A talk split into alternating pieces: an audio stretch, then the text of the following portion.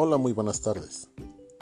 El día de hoy hablaremos acerca del presupuesto de egresos de la Federación, sus principios constitucionales, actividades, funciones, clasificación y estructura propios.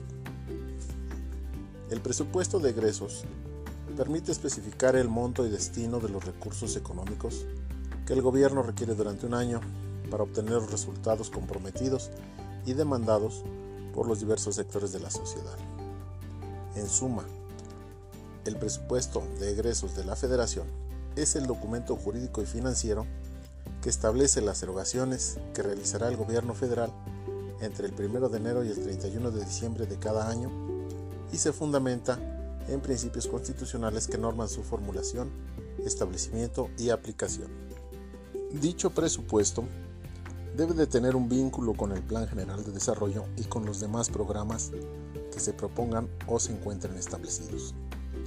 El proyecto de presupuesto debe de presentarse más tarde el día 15 de noviembre de cada año o el 15 de diciembre, esto cuando haya cambio de quien preside el Poder Ejecutivo. Cada vez que se entregue el proyecto, debe de comparecer el secretario del despacho correspondiente, a fin de dar cuenta de los gastos que le corresponden. Existen ciertos principios en los cuales se debe basar el presupuesto de egresos. Dichos principios son el de universalidad, unidad, especialidad, planificación, anualidad, previsión, periodicidad, claridad, publicidad, exactitud y exclusividad. El principio de universalidad nos indica que éste debe de contener todos los gastos del poder público. Por unidad, significa que todo el presupuesto debe estar contenido en un solo documento. Por especialidad, nos indica que debe detallar las partidas y no otorgarlas de manera general. Es decir, que puede recurrir a determinados conceptos para especificar el destino de los gastos como lo son los ramos, los programas, subprogramas y las partidas. Por principio de planificación, nos permite decir que el presupuesto de egresos señala la consecución de las metas fijadas en un plan de esta naturaleza a mediano plazo. Por principio de anualidad, quiere decir que tiene una vigencia anual que rige del 1 de enero al 31 de diciembre.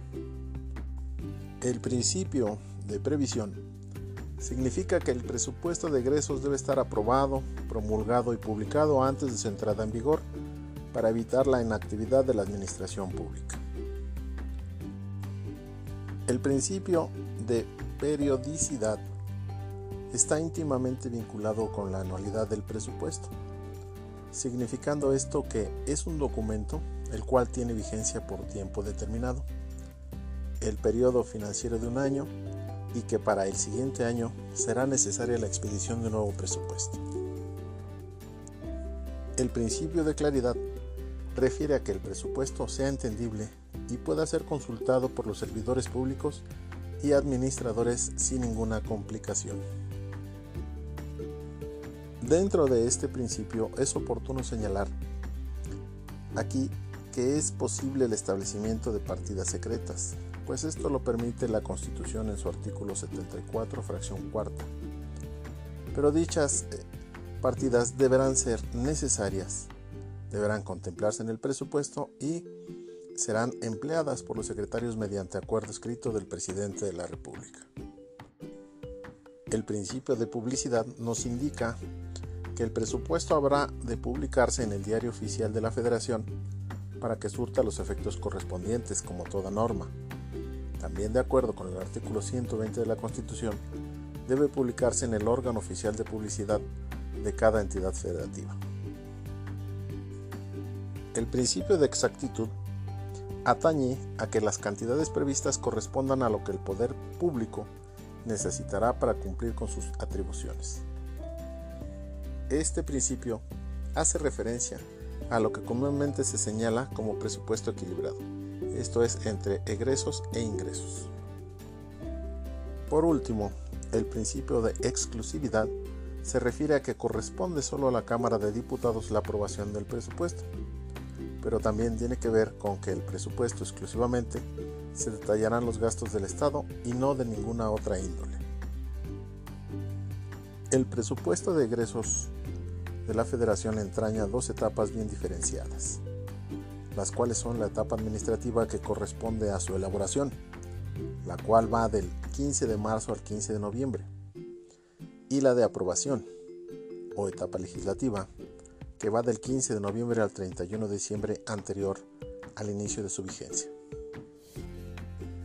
Existen ciertos tipos de control que recaen sobre el presupuesto.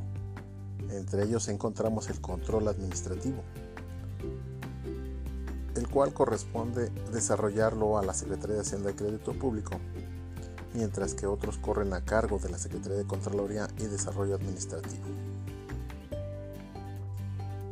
Encontramos también el control legislativo o parlamentario.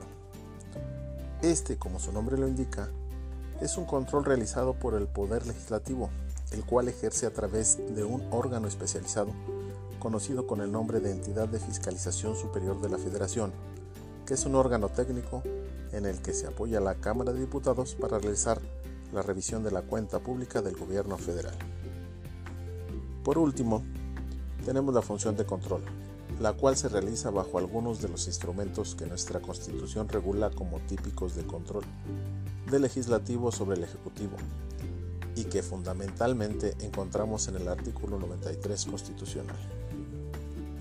En resumen, la elaboración del presupuesto de egresos implica una serie de estudios, cálculos, discusiones y procedimientos complejos, hasta llegar al último paso, el cual será la promulgación y publicación que como decreto se haga del presupuesto de egresos por parte del Ejecutivo. Lo anterior, a efecto de que el Estado pueda cumplir con sus objetivos y fines, los cuales llevará a cabo con la autorización del Poder Legislativo a través de la Cámara de Diputados, a la que corresponde de manera exclusiva la discusión y aprobación anual del presupuesto de egresos. Es así como llegamos al término de nuestra plática del día de hoy. Agradeciendo la atención, quedo de ustedes. Muy buenas tardes.